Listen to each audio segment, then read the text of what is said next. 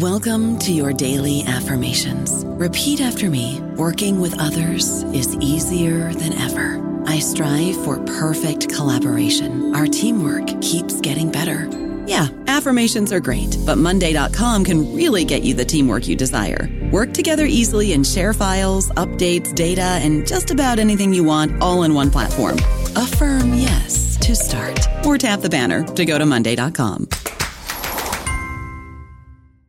Hello, it is Ryan, and we could all use an extra bright spot in our day, couldn't we? Just to make up for things like sitting in traffic, doing the dishes, counting your steps, you know, all the mundane stuff. That is why I'm such a big fan of Chumba Casino. Chumba Casino has all your favorite social casino style games that you can play for free anytime, anywhere with daily bonuses. That should brighten your day a little.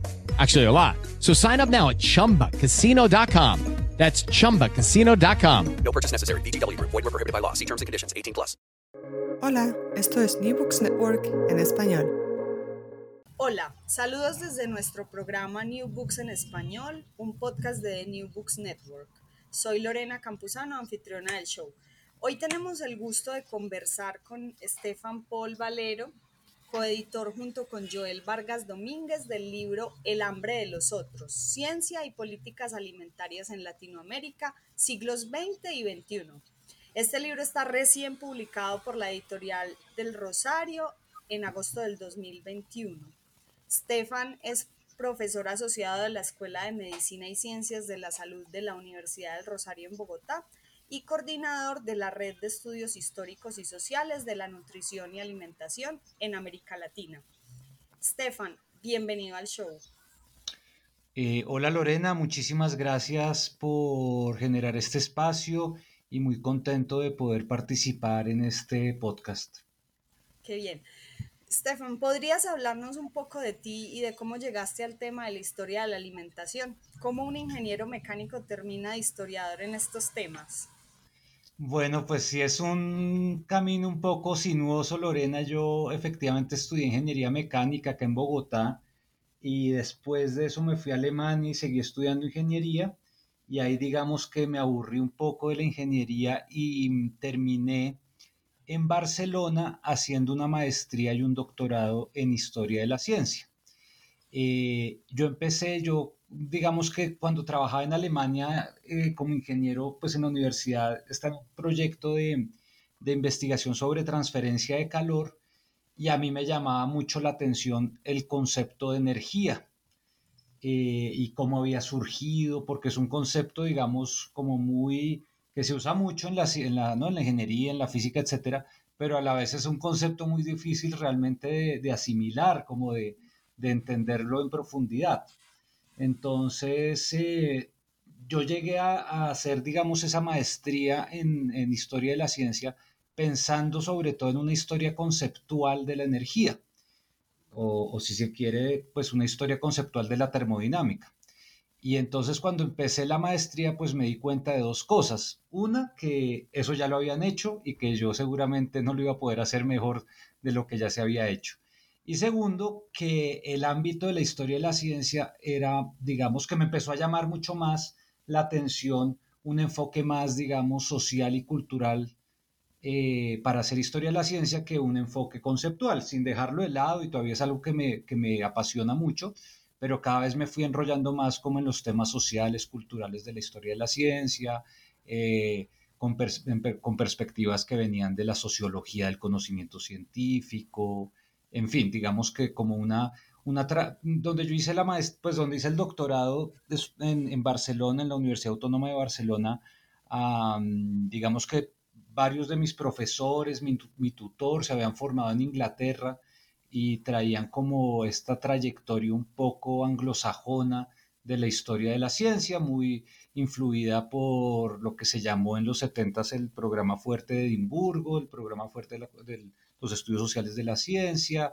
eh, eh, como en la intersección entre historia de la ciencia, historia de la tecnología e historia del medio ambiente. Entonces, eh, lo que terminé haciendo fue una historia cultural de la termodinámica en España, también como una, digamos, desde una perspectiva que primero ponía el énfasis en, que, en cómo hacer historia de, de las ciencias en las llamadas periferias científicas, ¿no? Cómo hacer una historia de la termodinámica cuando en España no hubo ningún Tyndall o, Thomson o yo qué sé, los grandes padres de la termodinámica y por eso pues usaba un enfoque más cultural que le prestaba atención a la circulación y apropiación de las teorías científicas y, y que estas teorías no solo digamos sirvieron para entender el mundo natural, sino que también terminaron configurando formas de entender el mundo social. Eh, y entonces ahí yo como que medio acuñé un concepto usando un poco la idea de, de mm, darwinismo social, digamos como que si uno leía cualquier libro de historia del siglo XIX, aunque fuera un historiador que no fuera pues de, de, la ciencia, seguramente algo iba a hablar del darwinismo social y de la eugenesia, etc. Entonces, como que mi argumento era que, mm, que al final del día la termodinámica también fue fundamental para pensar la sociedad y entonces empecé a hablar de una termodinámica social que ayudó a configurar eh, la forma de entender toda una serie de problemas sociales.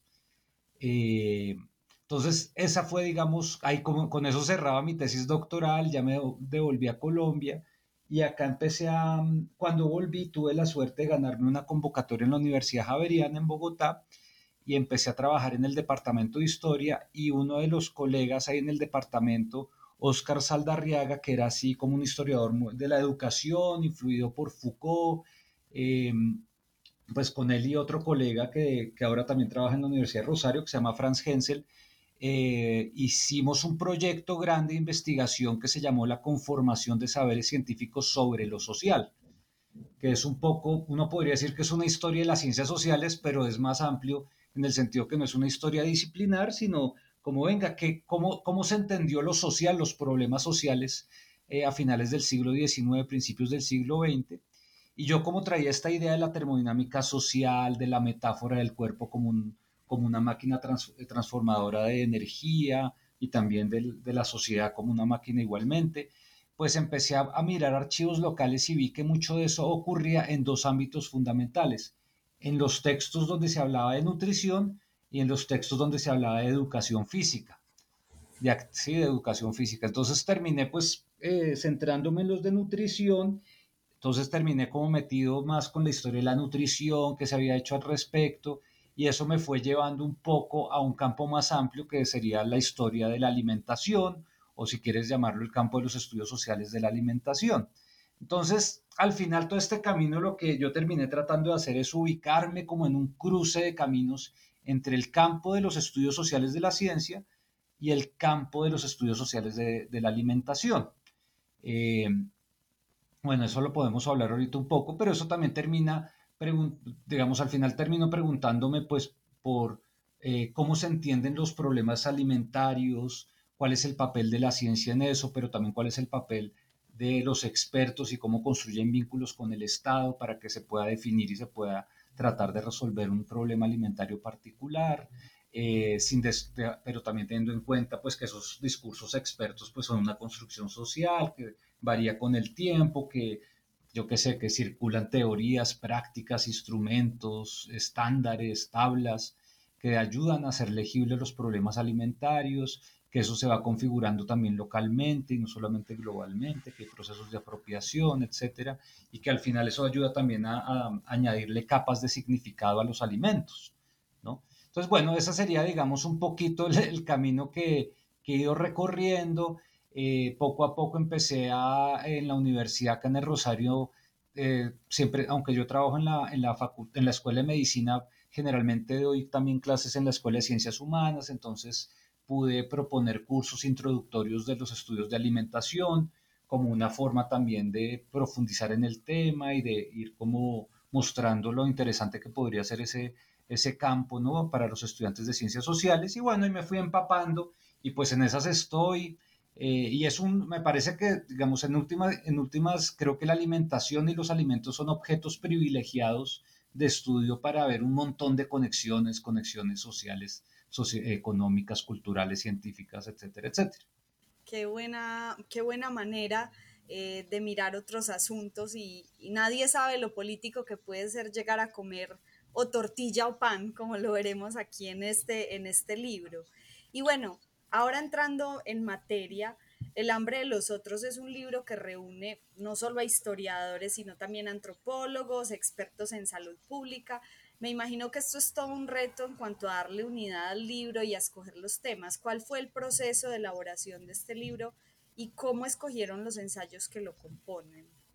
Bueno, Lorena, pues así, mm, yo creo que el libro también tiene una historia más o menos larga, eh, conectándolo con lo que te contaba anteriormente. Mm, por allá, ¿qué te digo yo? En el 2017 fui una, a un congreso grande de historia de la ciencia en Río de Janeiro y mm, como que empecé a dialogar con varios colegas que de una u otra forma, desde la historia de la fisiología, historia de la salud pública, etcétera, estaban tocando temas de alimentación eh, y como que les dije, venga, ¿por qué no hacemos como una pequeña red eh, para intercambiar ideas, compartir bibliografía, bueno, en fin?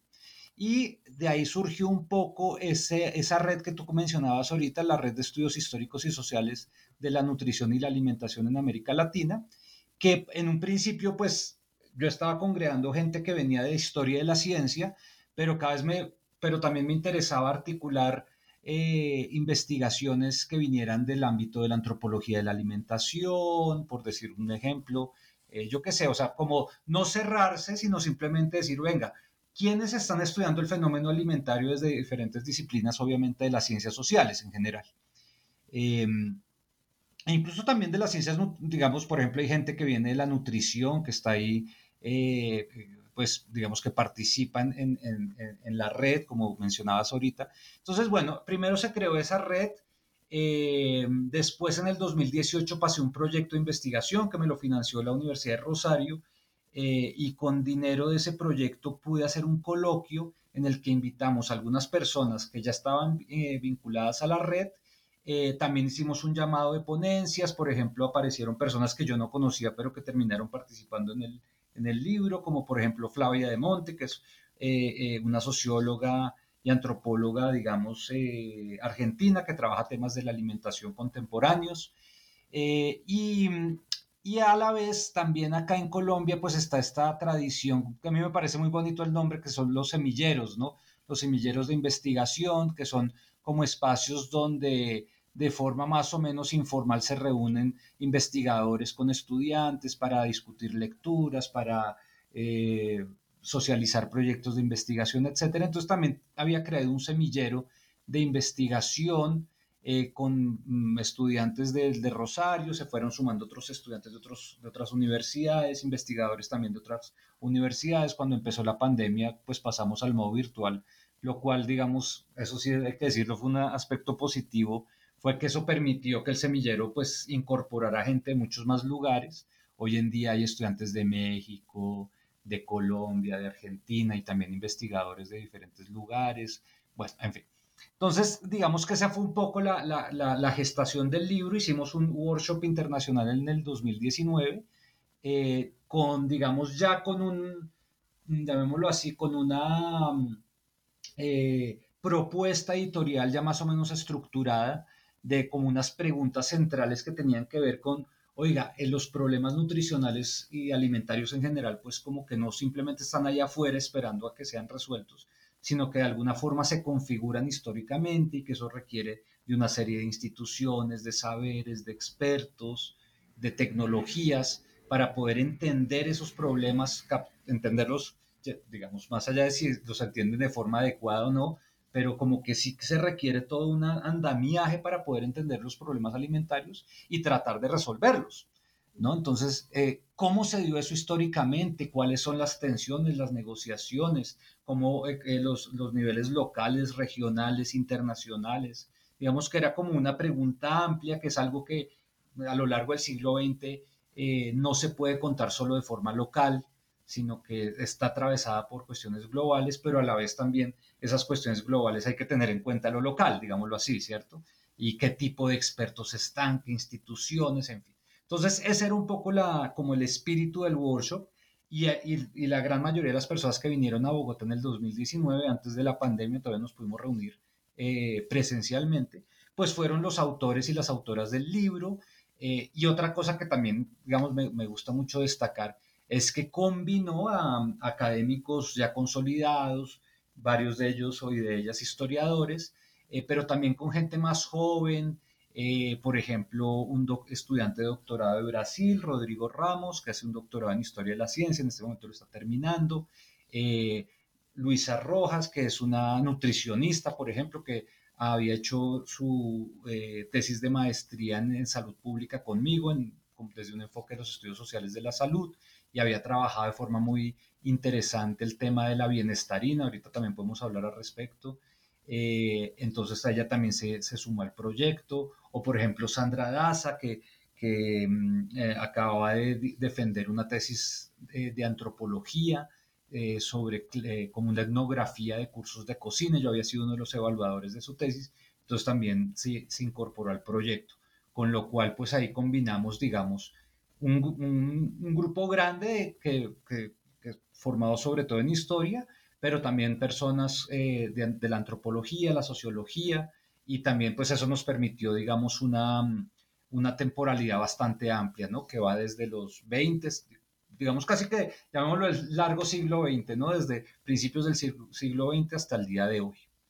Eh, entonces, bueno, esa fue un poco como la, la, gestación, la cocinada del libro, y efectivamente yo creo que fue un trabajo bastante complejo tratar de articular los, los capítulos, eh, también hubo, digamos, un proceso interesante y es que eh, cuando hicimos el workshop, la idea era que cada persona eh, circulara un texto con antelación y ese texto fue como el insumo inicial de cada uno de los capítulos. Cuando finalmente se terminaron los capítulos, antes de que se terminaran los capítulos, circulamos una introducción ya más elaborada, eh, como digamos que obviamente no era una camisa de fuerza de tienes que seguir esta metodología o este marco teórico, lo que sea, pero como con unas sensibilidades y unas ideas particulares. Eh, y después con Joel hicimos un trabajo editorial bastante amplio en el que eh, pues leímos cada uno de los capítulos, hicimos muchas sugerencias, también un esfuerzo por articular los capítulos entre sí. Entonces, ay, mírate que, yo qué sé, Luisa, mira que tú estás trabajando bien Starina y resulta que eh, Pilar Zazueta, que está trabajando nutrición y problemas cognitivos en México, también está hablando de las mezclas vegetales. Entonces, como llamar la atención para que se leyeran entre los autores y se articularan un poquito. Entonces, yo creo que hubo un trabajo editorial y colectivo en general muy, muy rico, muy, muy, muy eh, fructífero y creo que eso le da coherencia, le dio coherencia eh, al libro. Estefan, mm, ¿podrías contarnos a, grandes rasgos eh, cuáles son las temáticas que aborda el libro, cuántos ensayos contiene, a quién podría interesarle eh, los ensayos reunidos en este volumen? Bueno, Lorena, déjame, te, te resumo muy brevemente cómo está compuesto el libro. El libro eh, digamos, consta de una introducción que escribí junto con Joel Vargas, que es también el, uno de los el coeditor del libro. Y además de la introducción son 12 capítulos. Eh, el primer capítulo trata sobre México, están organizados cronológicamente, eh, pero también porque se van articulando con ciertos temas. Entonces, por ejemplo, es el primer capítulo de Sandra Aguilar trata sobre eugenesia y nutrición en México, sobre cómo se trató de construir una mirada eurocéntrica de la alimentación, entonces los alimentos europeos eran los buenos, supuestamente en términos nutritivos, en cambio los alimentos locales no eran tan buenos, eh, ¿no? Por ejemplo, el maíz va a ser un ejemplo clásico, ¿no? La, relación entre maíz y trigo, como que el trigo, el pan es mucho más europeo, civilizado, pero entonces también adquiere ese conocimiento, ese eh, significado nutricional, supuestamente, y en cambio la tortilla es más local, más indígena y entonces un poco más incivilizada, etc. esa digamos que sería el primer capítulo. Después el segundo capítulo conecta con el anterior también sobre México de Joel Vargas, en el sentido de que hay una mirada eh, de género para entender estas cuestiones. Digamos que el capítulo de Sandra pues conecta cuestiones, digamos, eh, enfoques de género y raza para entender la relación entre eugenesia, nutrición e identidad nacional el de México, el segundo capítulo de Joel Vargas, empieza a mirar el papel ya de mujeres expertas, digamos, técnicas que se van formando en la década de los 30 y 40, las mujeres dietistas eh, que se están formando inicialmente en México, en eh, Argentina, porque eh, hay un instituto de nutrición en Argentina creado por un nutricionista muy famoso que se llama José Escudero, y estas mujeres terminan yendo a formarse a Argentina en, pues en, esto, en en, digamos, en estos conocimientos, generándose también una, digamos, eh, jerarquía epistemológica, por así decirla, que a veces también ocurre, por ejemplo, en las ciencias sociales, por ejemplo, la diferencia entre sociología y trabajo social, ¿no? Históricamente, la sociología era hecha por hombres y era la que producía el conocimiento y la, el trabajo social era hecha por mujeres y era la que aplicaba ese conocimiento, ¿no? Entonces, en el ámbito de la dieta, de la nutrición ocurrió de lo mismo, los nutriólogos eran médicos que producían conocimiento nutricional y las dietistas eran estas mujeres que aplicaban ese conocimiento. Eh, posteriormente pasamos a un capítulo sobre Argentina de José Buscini, que justamente explora un poco el papel de Pedro Escudero, de este señor que dirigió el Instituto Nacional de Nutrición en Argentina, y de una conferencia internacional que ocurre allá en, en Argentina el 39, que articula toda una serie de instituciones internacionales y expertos locales en América Latina para ir configurando, definiendo cuáles son los problemas alimentarios de la región. Posteriormente tenemos un capítulo sobre Brasil elaborado por Rodrigo Ramos, que, que eh, digamos, nos, nos, indica la relación entre endocrinología y las ciencias de la nutrición, es decir, las ciencias que están preguntando por, por, los, por cómo, qué es lo que secretan los ciertos, ciertos órganos, las hormonas, etcétera, y cómo eso está conectado con la nutrición. Entonces se entiende la opoterapia, que es la, digamos, la ingestión de órganos animales como un mecanismo de terapéutica en los humanos como un objeto de frontera, es una noción, digamos, de los estudios de ciencia y tecnología, que articula diferentes saberes y tradiciones científicas, en este caso en Brasil, y que son, eh, teorías científicas que vienen circulando de Europa, pero que se apropian localmente y que construyen una cosa que se llama la biotipología. Eh, sigue, después seguimos con otro capítulo sobre Brasil, eh, escrito por Søren Brinkman, que ah, explora un poco las políticas alimentarias en la era Vargas, en la década de los 30, que están tratando de relacionar agricultura, salud y nutrición, eh, y bueno, también cómo fracasan al final del día. Aunque, tenía, aunque como habíamos mencionado, como voy a mencionar más adelante, pues trata, tenía una mirada bastante abarcadora del problema, pero por falta de coordinación, por, bueno, por una serie de elementos terminan fracasando, fracasando estas políticas. Después seguimos con Brasil, con Yves Buckley, que eh, analiza un debate entre el poblacionista William Focht, eh, que en Estados Unidos está, pues, eh, y en Europa está como destacando que el problema alimentario tiene que ver con la sobrepoblación y entonces que la solución es disminuir la, población de los países pobres, ¿no? que digamos sería como el origen de las, todas estas políticas de, de planificación familiar y eh, lo, la, digamos, la versión que tiene Josué de Castro, que es un médico y nutricionista brasilero, que, que, está diciendo, no, el problema alimentario no es de población, el problema es de producción y distribución de alimentos, es un problema geopolítico. Es decir, es un debate entre el neomaltusianismo y una mirada más política del problema alimentario. Posteriormente eh, pasamos a Bolivia, donde Nicole Pacino eh, mira un acuerdo bilateral entre Estados Unidos y Bolivia, eh, que se llama el Servicio Cooperativo Interamericano de Salud Pública, donde trata de ver cómo no solamente hay una imposición de Estados, Unidos, de Estados Unidos sobre las políticas de salud y nutrición en Bolivia, sino hay una apropiación y una instrumentalización local. Posteriormente está el capítulo que escribí yo con todos mis asistentes de investigación, que trata de ofrecer una cartografía del problema alimentario en Colombia, es decir, como desde los 30 hasta los 60, como el tipo de saberes, expertos, instituciones que empezaron a interpretar el problema, cómo lo entendieron, cómo se negoció, eh, y que llama la atención pues justamente que el problema alimentario en Colombia se venía configurando desde los décadas de los 30 como una política nacional y no solamente después de la Segunda Guerra Mundial. Eh, sigue otro capítulo sobre Colombia de Luisa Rojas, que ya originalmente es una nutricionista, eh, pero que es una maestría en salud pública, sobre la historia de la bienestarina, que es una mezcla vegetal, como una política y una tecnopolítica que, digamos, se configuró local e internacionalmente y que sigue siendo hoy en día una de las principales políticas alimentarias en Colombia. Eh, después em, está un capítulo sobre México, escrito por Pilar Zazueta, que mira cómo en la década de los 60 y los 70 los discursos nutricionales empiezan también a adquirir una nueva capa eh, de significado en el caso de la desnutrición infantil, que lo relaciona con cuestiones cognitivas. Entonces aparece un nuevo experto que es el psicólogo que está tratando de ver los efectos de la desnutrición en las capacidades, digamos, de aprendizaje de los niños en las escuelas, etcétera, y cómo eso también se va configurando local e internacionalmente.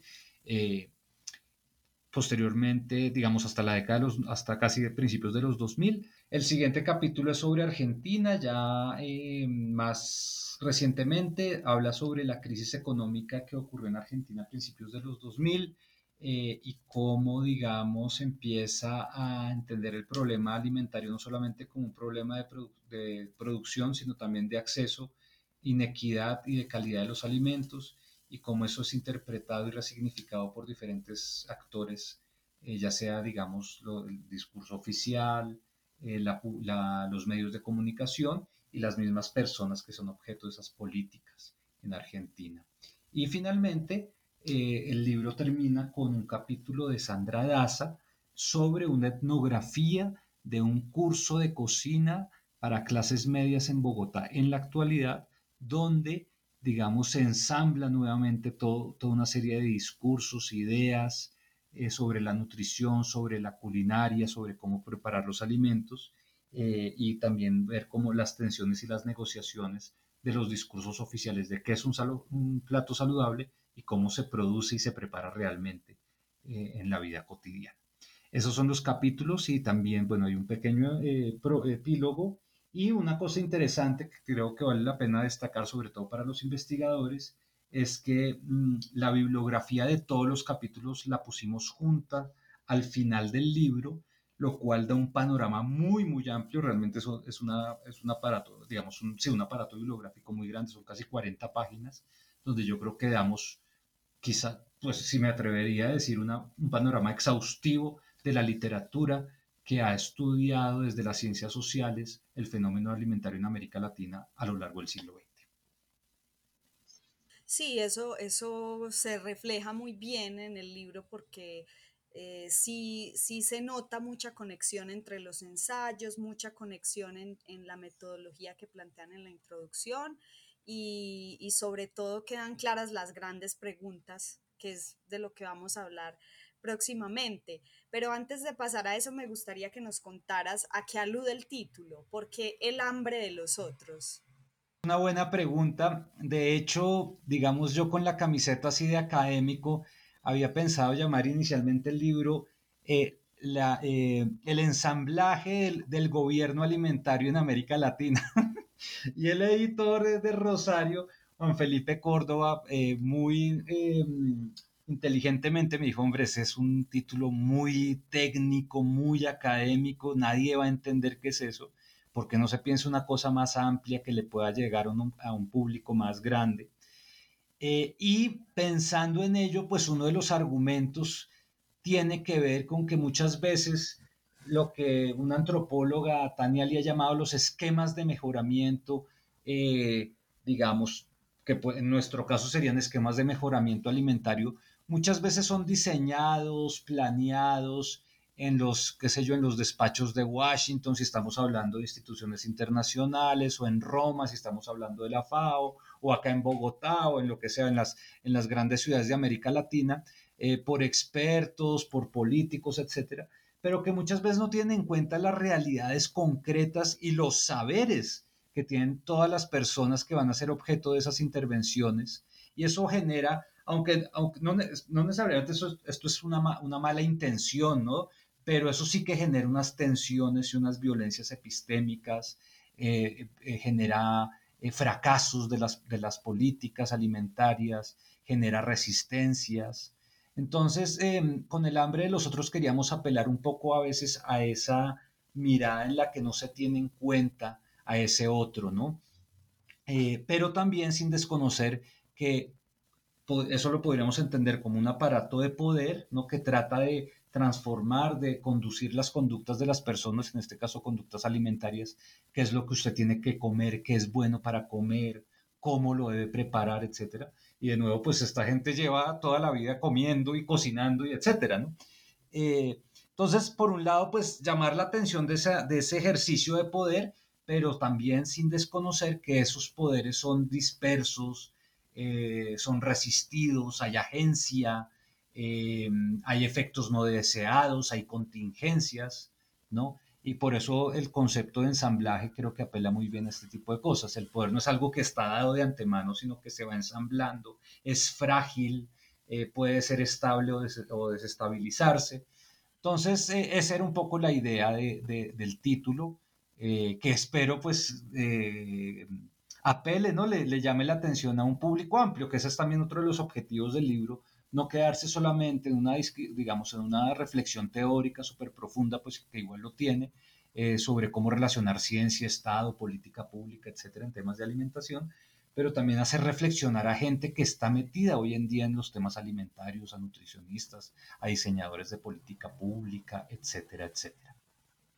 Claro, no, eso es súper importante, sobre todo porque leyendo el libro uno se da cuenta que no es tan transparente esa relación entre yo te digo qué comer según la ciencia y tú lo adoptas. Entonces, eh, y no es tan transparente para la mayoría de personas como ahí hay una, relación de poder o eso que tiene que ver con el Estado. Entonces, eh, creo que el, título sí consigue muy bien eh, capturar ese, ese problema. Y hablando ya de las discusiones teóricas y metodológicas que usan en los ensayos, ya lo has mencionado varias veces, mencionan bastante la idea de gobierno alimentario y de ensamblajes del gobierno alimentario. Entonces, para los no expertos en esta área, ¿qué es el gobierno alimentario y, qué son los ensamblajes del gobierno alimentario. ¿Qué, qué es esto y cómo, cómo, esto nos puede dar una nueva manera de hablar de la historia de la alimentación? Bueno, mira, eh, digamos que el, uno podría usar la palabra gobierno como una palabra descriptiva, ¿no? Cómo tratar de gobernar digamos, las conductas alimentarias o cómo yo siembro, qué tipo de semillas uso, etcétera.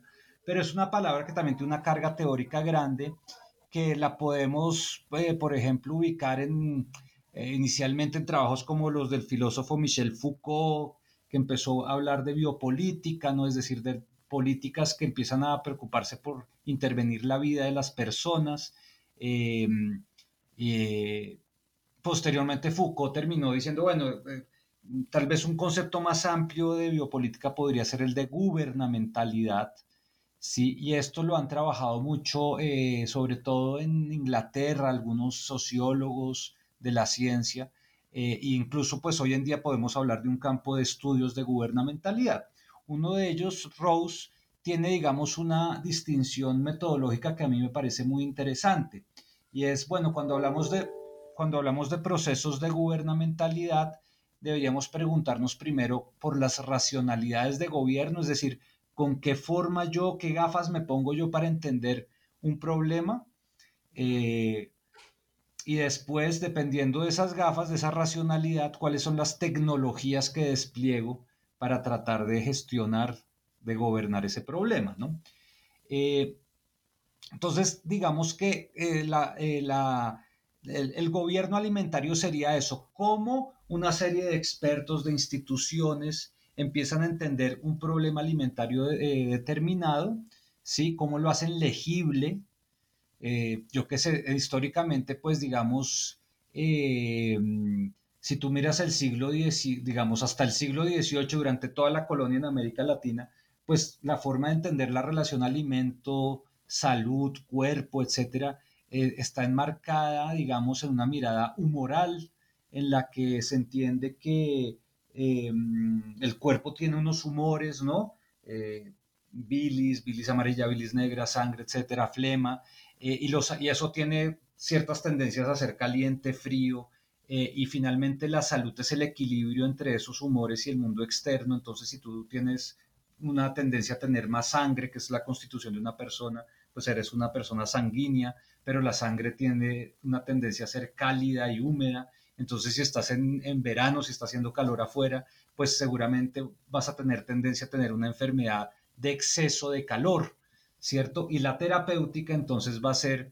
por ejemplo, una sangría para disminuir, disminuir eso. Y los alimentos, pues también tenían esas características de ser húmedos, cálidos, etcétera. Entonces la dietética era una terapéutica muy importante porque un, un alimento seco, por ejemplo, como el arroz, servía para bajarle el exceso de humedad a una persona y seguramente si era una persona flemática, pues iba a tener graves problemas, ¿no? De hecho, todavía pues usamos el arroz para meterlo en, para meter el celular cuando nos cae en el inodoro, ¿no? Entonces digamos que no era tan, tan descabellada la idea. Eh, o el vino, por ejemplo, también era una, eh, un, producto utilizado de forma terapéutica, la leche, etcétera, etcétera. Eh, y digamos que tú sí puedes ver a lo largo, de hasta, hasta, hasta bien dentro del siglo XIX, puedes ver cómo los médicos acá en América Latina eh, cuando se pregunta por la relación entre alimentación, eh, civilización, eh, raza, etcétera, pues de, alguna forma lo articulan con estas ideas, digamos, neo, neohipocráticas, llamémoslas así.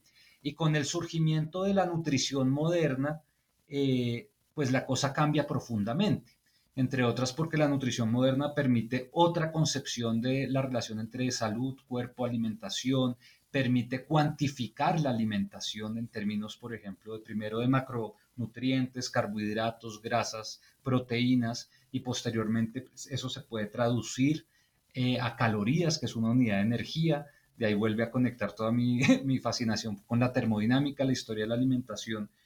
Hasta el día de hoy es, está profundamente atravesada por una mirada termodinámica tanto de la alimentación como del cuerpo aunque nosotros no tengamos ni idea de termodinámica, la odiemos, no dije, uy, eso lo vi en el colegio, pero me pareció aburridísimo. Nosotros eh, nos relacionamos con nuestro propio cuerpo en términos termodinámicos, tanto así que pasamos horas, yo qué sé, en una elíptica mirando cuántas calorías he comido, o nos angustiamos, o algunos de nosotros nos angustiamos después de habernos comido un pote entero de helado y saber que nos metimos 3.000 calorías de totazo y ese tipo de cosas. Entonces, eh, fíjense que la, que la termodinámica rige de alguna obviamente no es lo único, hay miles de capas de significado en torno a los alimentos, pero hay una que es muy termodinámica y eso, eh, digamos, es muy moderno. hace 200 años nadie pensaba los alimentos en esos términos en términos de calorías, de energía. Sí, había obviamente la idea de que si usted come bien, pues puede trabajar mejor o no, pero, pero esa idea que yo lo puedo medir exactamente y puedo definir exactamente cuántas calorías usted tiene que comer para poder trabajar adecuadamente, o puedo medir cuánta energía gasta su cuerpo haciendo diferentes trabajos, pues le permite entender el fenómeno alimentario de una forma muy particular y además permite hacerlo legible políticamente porque permite hacer comparaciones. ¿sí? Entonces, eh, la idea de, racionalidad de gobierno tiene que ver con eso, que es todo lo que tiene que pasar, ¿sí? cuál es la condición de posibilidad para que yo pueda entender eh, que, por ejemplo, la dieta de la clase obrera de Bogotá es mala y además está por debajo de la de la clase obrera alemana. Entonces, desde finales del siglo XIX, médicos acá en Bogotá empezaron a hacer encuestas nutricionales eh, seguramente por iniciativa privada, esto no era una política nacional ni nada, ni nada por el estilo, pero empieza a ver como una genealogía, ¿no? uno empieza a ver que, que, los médicos empiezan a hacer una, cosa, una serie de cosas que antes no hacían, como ir a las tabernas, ir a las casas de los obreros, preguntarles qué comen, cuánto cuesta, y después tratar de hacer tablas estadísticas que mm, descomponen esas dietas, eh, no solamente diciendo, por ejemplo, no, en promedio eh, al almuerzo toman una taza de mazamorra y un vaso de chicha y por la noche lo mismo y por la mañana yo que sé, un agua de panela, etcétera, eh, sino que descomponen eso en sus eh, macronutrientes, o sea, en promedio un obrero que hace tal, que hace tal trabajo consume tantos gramos de carbohidratos, tantos gramos de proteínas y tantos gramos de grasas al día y, con lo, y eso permite comparar una, una cuestión tan cultural como es una taza de mazamorra con un pedazo de salchicha en Alemania, por decirlo de alguna forma. ¿sí? Porque ya lo puedo traducir a, unos, eh, a un valor cuantitativo que se puede comparar. Y entonces eh, surge otra cosa que son los estándares nutricionales, también se construyen, toca ver cómo se construyen los estándares, que dicen, no, un obrero debería consumir por lo menos tantos gramos de proteínas, tantos gramos de grasas, etcétera, etcétera. Y entonces, claro, si yo comparo esas dos cosas, esto que hice empíricamente de una encuesta nutricional acá con los obreros de Bogotá y la comparo con el estándar, al final del día puedo decir, hey, señores gobernantes, tenemos un problema y es que los trabajadores bogotanos se están alimentando muy mal y eso va a eh, repercutir en que no van a poder trabajar bien y entonces eso va a afectar la economía del país, habría que hacer algo. Y esa, esa es una, ese es un marco interpretativo, unas gafas que van permitiendo que la alimentación se vuelva un objeto de conocimiento y de intervención política. Y obviamente no solo las calorías, después vienen las, las qué sé yo, las, eh, los micronutrientes, las vitaminas, etcétera. Empieza a entenderse, eh, empiezan a surgir enfermedades que antes no existían, que se van a llamar enfermedades de carencia enfermedades carenciales, ¿sí? como el escorbuto o yo qué sé, la pelagra o eh, lo que se llama el cuashorcor, en fin, una serie de enfermedades carenciales que en últimas tienen que ver no solamente con la que no solamente es que les falta energía, les falta calorías, sino que la calidad de los alimentos es, es mala, es decir, por ejemplo, hacen falta vitaminas, hacen falta proteínas, hace falta hierro, el bocio es otro ejemplo clásico de una enfermedad carencial, ¿no? como se llama aquí en Colombia el coto. Entonces, todo esto se va volviendo una cuestión que, que digamos, se necesitan muchas cosas para poderla entender de esa forma, y después la pregunta es cómo se interviene, ¿cierto? Entonces, ese es como el concepto de gubernamentalidad, porque al final muchas de las intervenciones tienen que ver en, en cómo diablos cambiamos las conductas alimentarias de las personas o las conductas, por ejemplo, de cultivo también. Usted debería cultivar eh, no solamente papas, sino debería cultivar tomates, etcétera, etcétera, etcétera. Sí, las huertas caseras es un ejemplo clásico que lo mencionábamos en la, en la introducción y alguna vez lo, comentábamos con una colega antropóloga, Juana Camacho, que dice, es que las huertas caseras se ha tratado de implementar una y otra vez en los últimos 100 años y siempre siguen fallando y siguen fallando por lo mismo. Entonces, por ejemplo, acá eh, rescataba es un ejemplo de unos antropólogos a por allá en los 50, unos antropólogos muy famosos acá en Colombia, eh, en Raigel Dolmatov y su esposa Alicia Duzán, eh, que se fueron a un pueblo en el norte de Colombia, eh, en la Sierra Nevada Santa, Marca, eh, Santa Marta, en Atanque se llama el, pueblo. Su libro lo llamaron La gente de Aritama, porque pues, le cambiaron el, nombre del pueblo, pero en realidad el pueblo es Atanques.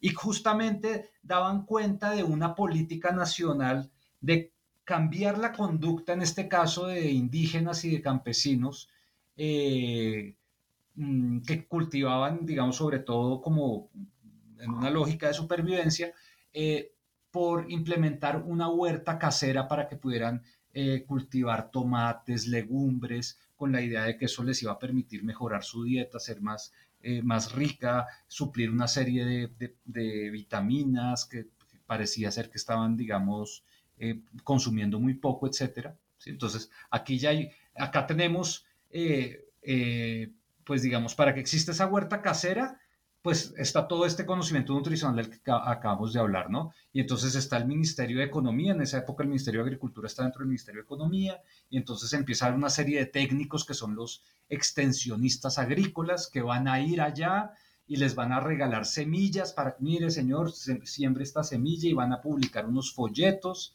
para enseñarles a estas personas cómo publicar, cómo eh, cultivar, por ejemplo, tomates y por qué es importante y por qué lo deberían hacer entonces ellos, estos antropólogos nos están contando esa historia, pero claro, nos están contando la historia con los detalles locales, porque son pues eh, antropólogos, están haciendo una etnografía, entonces cuentan las, las resistencias, como la gente decía, literalmente citan ellos, según, uno lee en el texto, eh, muchos de los habitantes del pueblo dijeron, nosotros no somos indios para que venga el, el, gobierno a decirnos cómo cultivar y cómo comer. Y obviamente que hayan dicho eso, pues ya también la palabra indio refleja cómo se ha ido cargando de una mirada racializada que seguramente viene desde mucho atrás. Bueno, en fin. Em, y al final cuentan cómo algunos trataron de sembrar, por ejemplo, tomates y como esos tomates eh, eh, no, se, no se dieron, las hormigas se los comieron, entonces una de las personas que había sembrado tomates eh, y había fracasado en el intento terminó yéndose a un pueblo vecino y vio que supo de una mujer que le había dado un, un, tumor uterino eh, y, llegó a su pueblo contando, a tanques contando que ese tumor parecía un tomate y terminó patologizando el tomate diciendo que los tomates generaban un cáncer, podían generar unos tumores y entonces la gente dejó de comer, los que comían tomate dejaron de comer.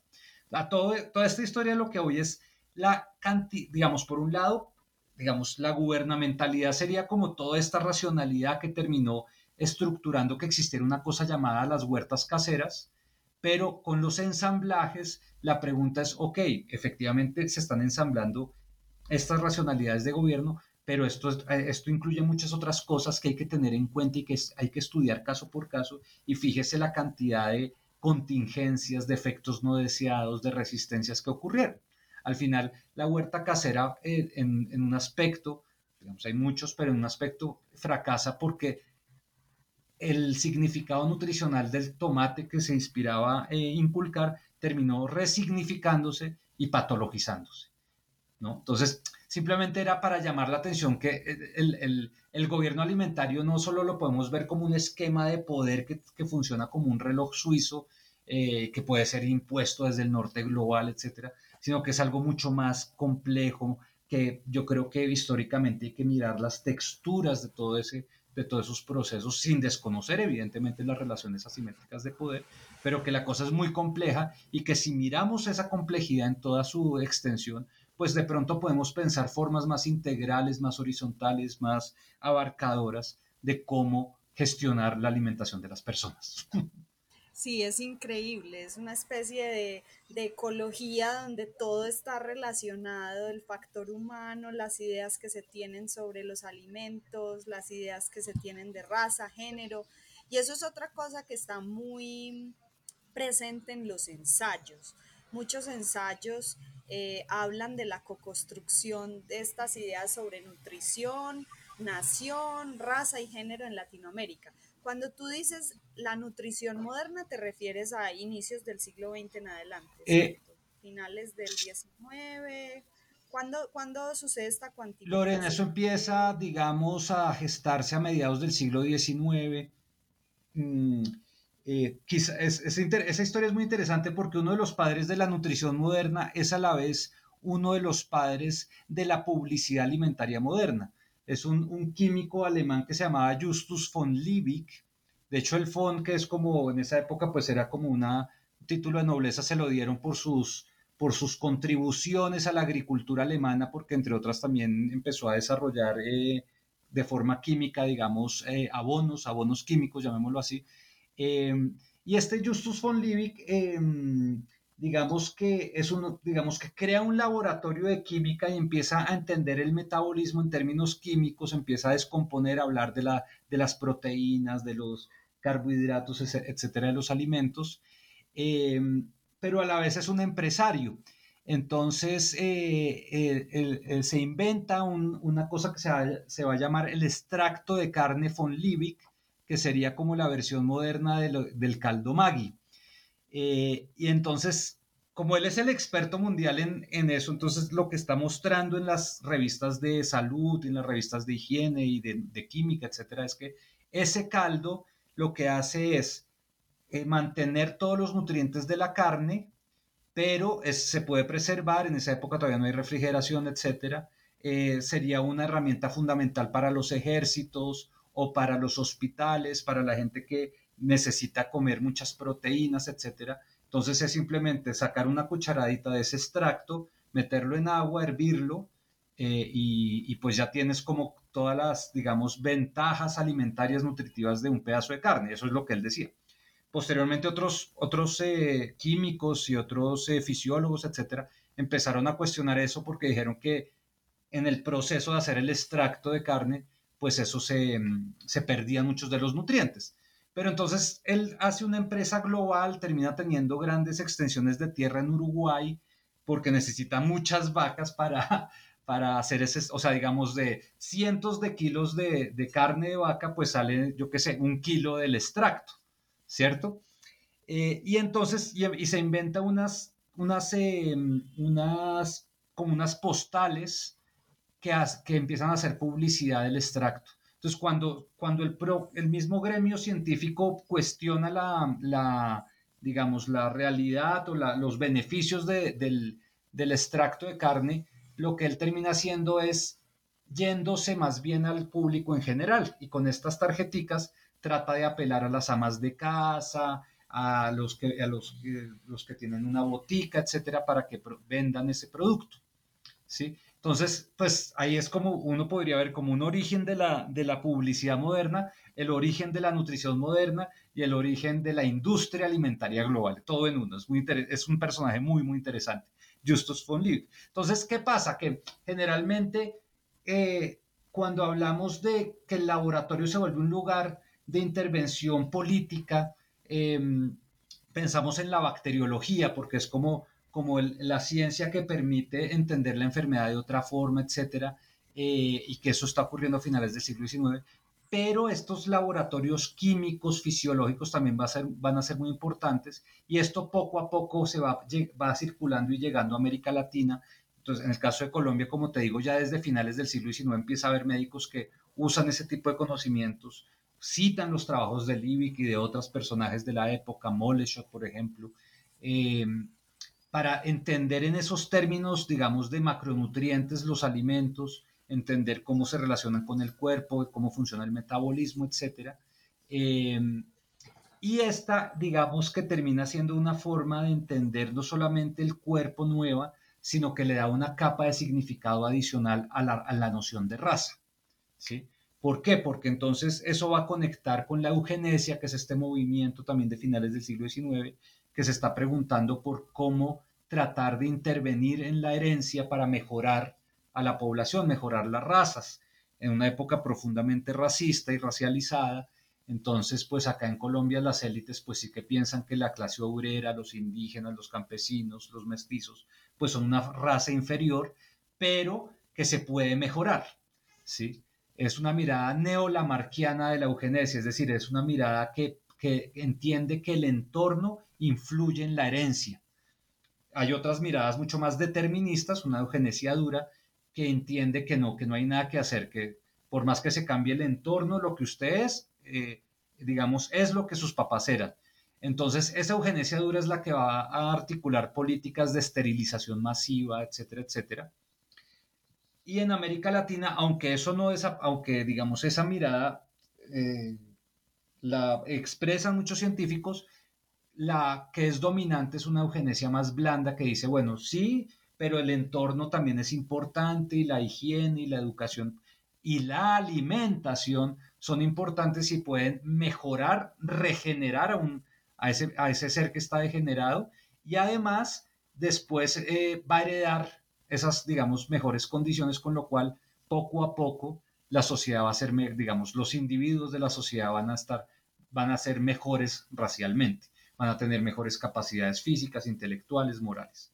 Entonces, eh, la nutrición moderna va a ser fundamental para entender, eh, digamos, los proyectos y los movimientos eugenésicos latinoamericanos. La puericultura es, por ejemplo, una de esas ciencias eh, que articulan justamente ideas, ideas racializadas y alimentarias. en fin, digamos que entonces nutrición y raza es algo muy, muy importante eh, nutrición y eugenesia, hay una articulación muy fuerte que generalmente no se había mencionado. Em, los que hacen historia de la eugenesia acá en América Latina poco han mencionado eh, el papel de la nutrición, con algunas excepciones. Y en el libro hay varias personas que han trabajado eso en América Latina, llamando justamente la atención. Y también una idea de cómo, por ejemplo, vamos construyendo una identidad regional también no solamente en términos del clima, que ha sido algo que viene desde el siglo XVIII y es, no, yo qué sé, como estos, estos imaginarios de que los costeños son perezosos porque hace mucho calor, etcétera. Eso es algo que se viene construyendo del siglo XVIII de forma muy fuerte, que se llamó también un determinismo climático. Pero entonces también empiezan a tratar de construir la idea de cuáles son las características digamos, casi que morales, no solamente físicas, sino incluso morales, de las personas en cada región de acuerdo a las dietas tradicionales de las regiones. Entonces, por ejemplo, ah, es que los antioqueños eh, son más trabajadores porque su dieta tiene más de esto y de lo otro, porque, bueno, de pronto no comen mucha carne, pero sí comen frijoles, que de todos modos tiene algo de proteína. En cambio, los de Boyacá y Cundinamarca son más, son más pasivos porque comen sobre todo carbohidratos. Los de los llanos son más violentos y más agresivos porque comen mucha carne. ¿No? Entonces también hay, hay toda una construcción de identidad nacional identidad regional que está atravesada por unos discursos nutricionales. Claro, y esto es súper poderoso. A mí me encantó eso del libro porque realmente muestra muchos casos para otros lugares diferentes de Colombia, México, Brasil, pero muestra cómo la ciencia naturaliza estos procesos eh, que no son para nada naturales, sino que, como, como el libro lo dice, un ensamblaje eh, de muchas otras eh, corrientes. Em, y bueno, ya hablaste mucho de raza, de nación y esto, un poco de clase, porque ¿cuál es el asunto aquí de, la clase? Porque aquí en el libro eh, dicen ustedes que en lugar de atacar el problema del hambre, algunos estados en América Latina emprendían campañas para atacar la desnutrición. ¿Cuál es la diferencia eh, que parece sutil ahí, pero entre atacar el hambre y atacar la desnutrición? No, esta es una pregunta bien, bien interesante porque de nuevo nos llama la atención sobre la complejidad del fenómeno. Por un lado, eh, evidentemente muchas veces cuando se está hablando del problema alimentario en América Latina, en esa época, por lo menos desde la década de los 30, pero pues como te mencionaba, viene desde antes, desde finales del siglo XIX, eh, se está pensando en ciertas categorías que también son porosas y se van transformando. Por ejemplo, clase obrera, ¿sí? Pero ¿qué es clase obrera? Por ejemplo, a finales del siglo XIX, clase obrera en Bogotá no necesariamente, o mejor dicho, no aludía a un asalariado trabajando en una industria, sino, por ejemplo, un jornalero eh, trabajando, trayendo cosas del campo a la ciudad, ¿sí? Eh, y muchas veces, eh, cuando hablaban de la clase obrera, también la intercalaban con, la palabra indios, ¿no? Eh, entonces, que es una cosa, digamos que yo creo que es un fenómeno que se da bastante en América Latina y es que categorías como clase social y raza se superponen, ¿sí? Si uno mira en Estados Unidos, yo creo que eso está más, eh, hay una distinción más clara, aunque eh, acá, acá las dos cosas se van superponiendo muy claramente, ¿sí? un indio hoy en día, digamos, tiene toda una carga peyorativa, pero y también clasista, ¿no? O sea, una carga peyorativa en términos raciales, pero también en términos de clase social. Y eso se va configurando desde finales del siglo XIX, se van superponiendo esas categorías, clase obrera, eh, eh, con, digamos, con categorías raciales. Eh, bueno, eso por un lado. Por otro lado, la, digamos que el hambre hablaría un poco del, de la, de la, del del fenómeno general de que la gente no tiene suficiente alimento y la desnutrición ya es una palabra más técnica que está diciendo no tiene suficiente alimento y eso genera que no tenga suficientes proteínas o suficientes vitaminas o suficientes calorías, etc. Entonces, digamos que muchas veces también eh, eh, el, el, término que se va a usar desde, digamos, hay un término, hay otro término que es la malnutrición también. ¿cierto? Que hoy en día está mucho más, mucho más visible porque, por ejemplo, los problemas de obesidad tienen que ver es con la malnutrición, ¿sí? Tengo un exceso de calorías, ¿sí? Eh, eh, tengo un exceso de comida que tiene mucha cantidad de calorías. La desnutrición, pues, era como el problema más grave ahí, por lo menos en la primera mitad del siglo XX, y tenía que ver entonces con, pues eso, falta de nutrientes, falta de calorías, y obviamente las políticas y la forma de entender el problema, pues podrían variar, pero uno puede ver que en muchos países de América Latina sí que se trató de implementar políticas más o menos que abarcaran el problema en muchas de sus dimensiones. Es decir, a veces algunos ponían el énfasis en la educación. Poner el énfasis en la educación es, es desconocer otros problemas más estructurales. Ah, no, es que las madres, y acá atraviesa obviamente también la cuestión de género, ¿no? Ah, es que las madres campesinas no saben cómo alimentar bien a sus hijos y tienen un montón de creencias erróneas y entonces pues esto está generando la desnutrición. Eso digamos sería una forma de desplazar otros problemas o poner el énfasis o poner la carga sobre supuestamente estas mujeres eh, eh, y, desconocer como, como por ejemplo, oiga, es que los salarios de estas familias son tan bajos que no pueden comer, no pueden acceder a ciertos alimentos.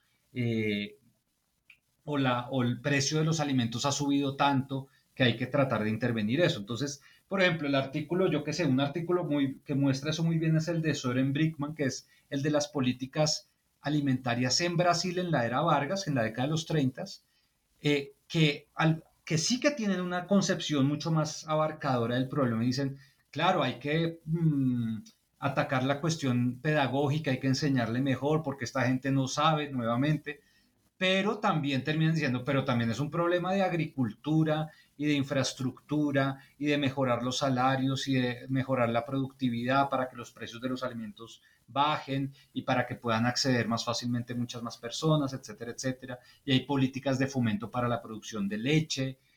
Y lo que pasa al final es que muchas de esas políticas que tienen una orientación más abarcadora, pues fracasan fracasan porque hay falta de coordinación, hay falta de recursos, hay corrupción, hay clientelismo, en fin. Pero, pero no, digamos que también habría que matizar un poco la idea de que las políticas alimentarias siempre han sido súper reduccionistas y solo miran un aspecto del problema. Sí se han tratado de mirar de forma más abarcante, pero el problema es que han fracasado, ¿no? Entonces eso también lo queríamos como destacar ahí y obviamente, de nuevo, acá, acá eso está atravesado por, mira, o por cuestiones de raza, de clase y de género, indudablemente. Eso sí es clarísimo y creo que se puede ver a lo largo del, del libro muy, muy, de forma muy evidente. Sí, totalmente, es cierto. Además de, de, estos temas que has mencionado, eh, el aspecto global es algo que ustedes también enfatizan ahí cómo se articulan estos procesos locales con procesos geopolíticos más amplios, ¿cierto? Todos estos, estos eh, proyectos desarrollistas que pretendían llevar eh, la alimentación apropiada para el obrero o el indígena, o cómo, cómo se articula esto. En el libro sí, de acuerdo, pues eh, mira, yo tenía un referente cuando yo empecé a preguntarme por estas políticas alimentarias y la relación con la nutrición y etcétera. Mm, eh, uno de los primeros libros que, que, que llegó a mis manos, pues es un clásico hoy en día de los estudios críticos del desarrollo. Es un libro escrito por un antropólogo que originalmente era un químico, un ingeniero alimentar de, de alimentos, Arturo Escobar, eh, pues que tiene este libro muy, muy famoso que se llama La, invención del tercer mundo. Entonces, para mí ese libro fue muy sugerente, pero ya haciendo un poco, mirando la historia local, etcétera, también me generaba ciertas tensiones. ¿Por qué? Porque el libro de Arturo Escobar lo que dice es que después de la Segunda Guerra Mundial se va a generar una arquitectura institucional en el norte global preocupada por el problema global del hambre, ¿sí? Va a construir un aparato, digamos, de saber y poder que vamos a llamar el desarrollismo eh, y, que, y que ese aparato de saber y poder va a desplegar sus lógicas y sus, y sus políticas de intervención en América Latina después de la Segunda Guerra Mundial y en especial él estudia el caso de Colombia, en especial para cuestiones de alimentación en la década de los, de los 60 y 70, eh, con programas como por ejemplo los programas de eh, salud rural integral, etcétera, etcétera, o los, eh, los programas de, eh, de, nutrición integrada. Entonces lo que él entiende es que hay un aparato de saber y poder creado en el norte global, que va, en el norte global, perdón, que va a desplegar sus conocimientos y sus, y sus intervenciones en el sur global, y que eso obviamente va a ser un fracaso, y que no solamente va a ser un fracaso, sino que digamos que es una violencia epistémica, etc. Bueno, un poco, muchos de los elementos que hemos mencionado acá. Entonces, en ese sentido, pues yo creo que es, una referencia, es un referente muy importante para este libro, pero en términos históricos y de las periodizaciones y de cómo entender el poder, pues ahí se, se va, si uno mira eso históricamente, el detalle histórico, pues la cosa es más compleja. ¿Por qué? Porque el desarrollismo ya existía en América Latina antes de la Segunda Guerra Mundial, no es solamente una imposición del norte global, sino que eh, hay proyectos de desarrollo, hay estados desarrollistas, por lo menos desde la década de los 30, si no es que antes en América Latina, porque hay una arquitectura institucional local e internacional que está tratando de abordar el problema alimentario eh, desde antes, entonces también hay, allá hay ministerios de, de agricultura, hay ministerios de salud, hay consejos nacionales de alimentación que se están creando finales de los 30, principios de los 40. Hay una serie de instituciones internacionales antes de la Segunda Guerra Mundial cuya agenda alimentaria es súper importante, como la Organización Internacional del Trabajo, la, la Sociedad de las Naciones, ¿sí? Y estas, estas eh, arquitecturas institucionales globales o internacionales llegan y negocian con los expertos locales, es decir, América Latina antes de la Segunda Guerra Mundial no era un vacío epistémico e institucional sobre temas alimentarios, ¿cierto? Y cuando después de la Segunda Guerra Mundial, obviamente esto se vuelve mucho más global y se crea toda esta infraestructura de las Naciones Unidas, la Organización Mundial de la Salud, la FAO, eh, UNICEF, etcétera, etcétera. También va a haber una serie de, agencias no multilaterales, sino bilaterales, que están, digamos, por ejemplo, Estados Unidos con un montón de países de América Latina también preocupados por el problema alimentario, fundaciones filantrópicas, la Fundación Rockefeller, la Ford, eh, católicas, va a haber un montón de organizaciones católicas.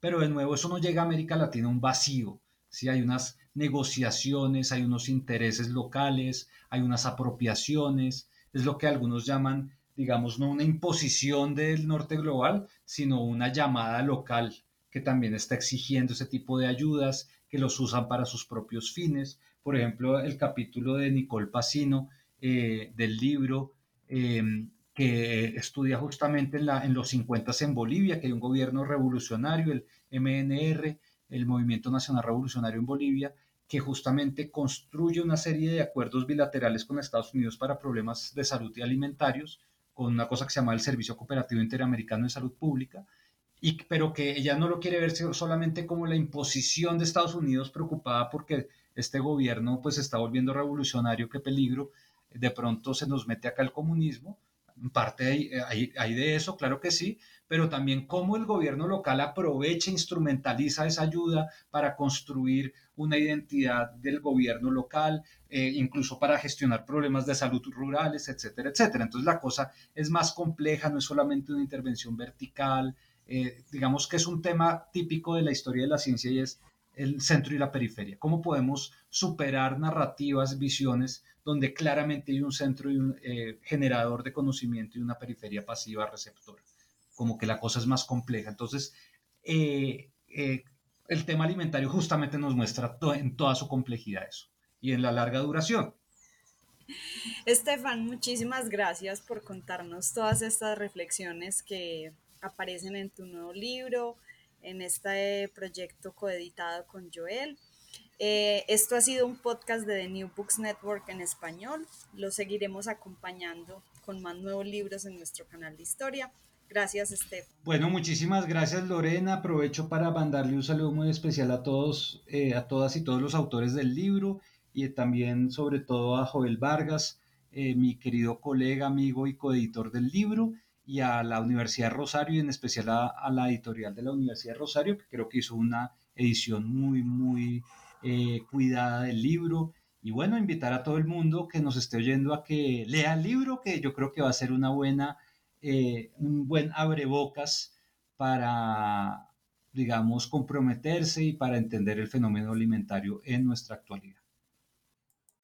Gracias por escuchar New Books Network en español. Lucky Land Casino asking people what's the weirdest place you've gotten lucky? Lucky? In line at the deli, I guess? Aha, in my dentist's office.